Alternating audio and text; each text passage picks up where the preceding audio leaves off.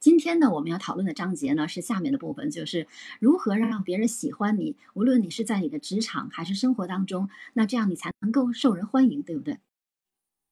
那我们几位嘉宾呢？哈，他们也都各有特色。像青青曼语呢，他是高校的老师；然后木慈慈呢，是一位音乐老师。呃，还有刚才的荀子啊，他是一个水利人哈，也爱好读书、写作和瑜伽，所以我相信他应该是学理工科的。啊，小虎呢，他是服装公司的经理，所以他们在不同的行业发光发热啊。那我也想问问几位哈，你们自己读完了这一段哈，你们各有什么样不同的感触呢？最大的感受还是。你需要更加的去尊重他人，然后在你尊重他人的时候，别人也会因为你的尊重而在不经意间有其他意外的收获。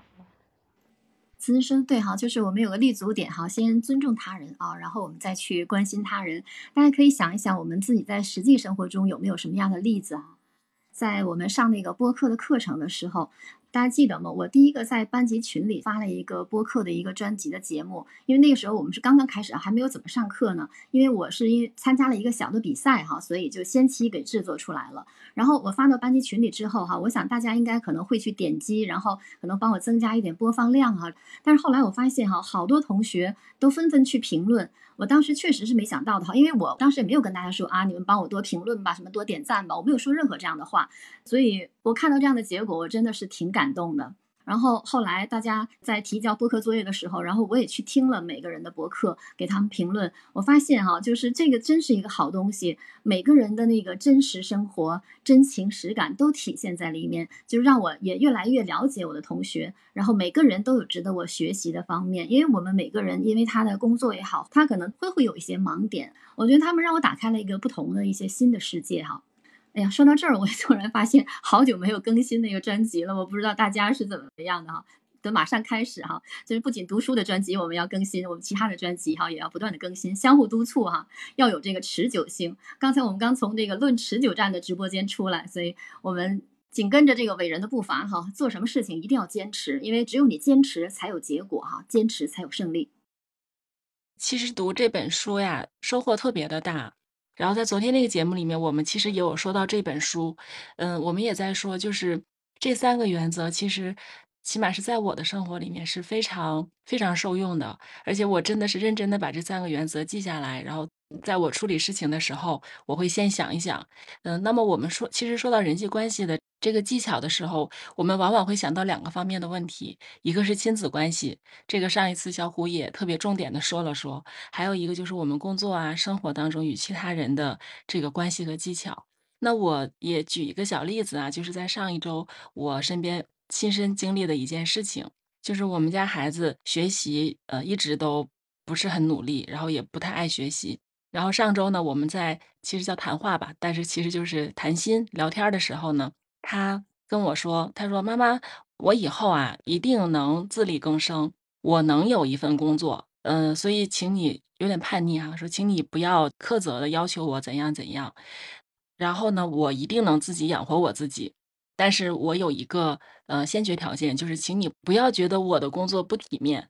我的前提是我能自己养活自己。我觉得孩子有这样的一个想法，其实挺好的。但是我转念一想呢，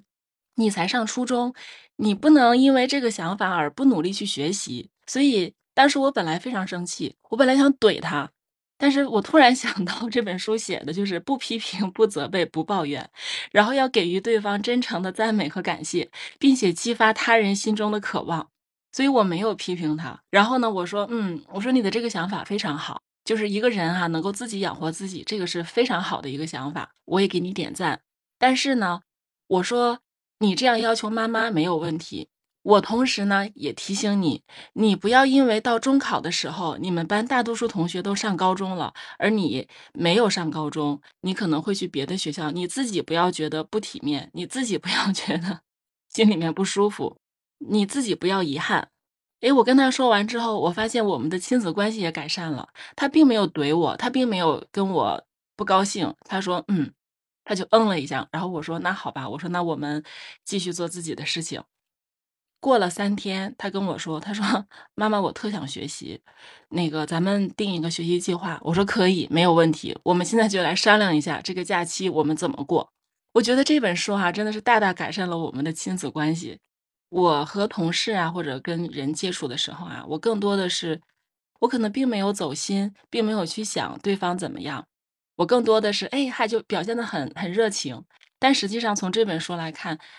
他其实说的很直白，说那你这样的话，和一个小狗狗是没有什么区别的。我们如果想真正的改善人际关系，真正的想要广受欢迎，那么我们就请尊重对方，然后呢，去真诚的关心别人，关心别人想表达的，关心别人所需要的，然后去再去赞美或者再去，